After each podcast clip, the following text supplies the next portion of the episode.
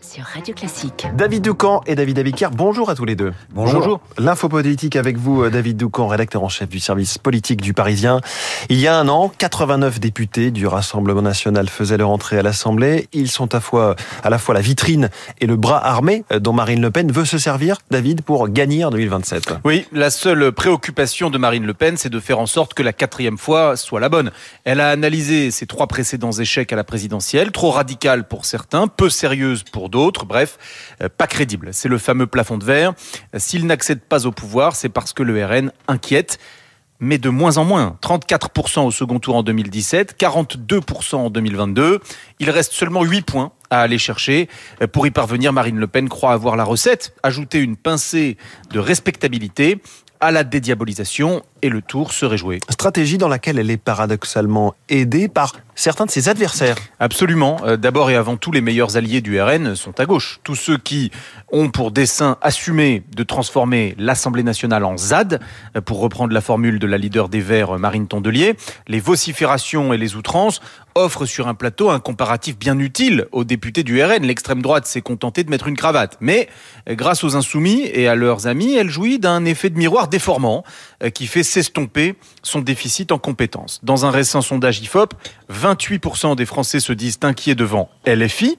Ils ne sont plus que 21% à ressentir la même inquiétude vis-à-vis du RN, CQFD. Ensuite, il y a des euh, propositions, les propositions sur l'immigration de LR, le sujet urgent doit être traité à la demande, euh, doit être traité, pardon, et la demande de fermeté est massive dans l'opinion. Faut-il au passage s'extraire du droit international? Emmanuel Macron répond non, et la recherche d'un compromis avec la droite est au point mort. Pendant ce temps-là, euh, les électeurs vont-ils se dire que le RN n'est finalement pas plus radical que la droite traditionnelle? C'est possible. Enfin, euh, l'idiot utile par excellence est toujours là, Éric Zemmour, qui ressurgit à chaque fait divers, continue tranquillement de recentrer Marine Le Pen. Il reste quatre ans avant l'échéance et tout peut et va encore bouger. Mais aujourd'hui, le RN n'a pas besoin d'alliés. Ses adversaires se chargent de lui être agréables. L'info politique de David Doucan. Merci David. David Abiker, les titres de la presse, des trains et un sous-marin. Le train fait la une des échos, le pari de la SNCF pour muscler son offre TGV. La dernière malédiction du Titanic, c'est la une du Parisien aujourd'hui en France avec la disparition du Titan, ce petit sous-marin parti explorer l'épave du navire. Le Figaro lui aussi met cet engin à la une et titre Les explorateurs du Titanic dans le piège des profondeurs. Mais le fait du jour pour le Figaro, c'est le marché du halal qui gagne du terrain en France. Le béton à la une de la Croix et de l'opinion, avec des élus et des ministres coincés entre l'impératif écologique et le développement du territoire. Mercredi, c'est le jour du canard qui est de sortie. À la une, Bruno Le Maire, la fin du quoi qu'il en coûte, qui devient le quoi qu'il en coupe. Coupe comme coupe budgétaire. Enfin, en ce 21 juin, le magazine Sciences Humaines fait sa couverture sur les pouvoirs de la musique. Bonne pour les apprentissages, bonne pour les émotions, la musique bonne pour la plasticité cérébrale et bonne pour le vivre ensemble. On vérifiera ce soir. Merci beaucoup David Abiker. La revue de presse complète, c'est à 8h30.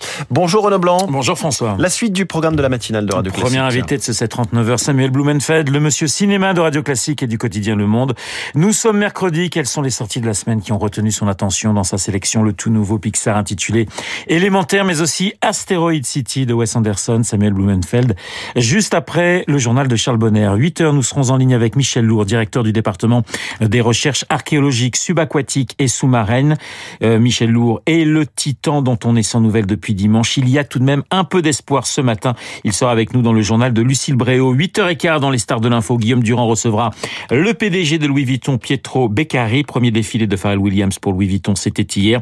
Pietro Beccari, mais aussi notre consoeur d'LCI, Laurent Saïm, pour parler des États-Unis. Rendez-vous dans trois quarts d'heure, 8h40 Esprit Libre avec Marc Lombron et Pascal Bruckner. Esprit Libre juste après la revue de presse de David. Mais tout de suite.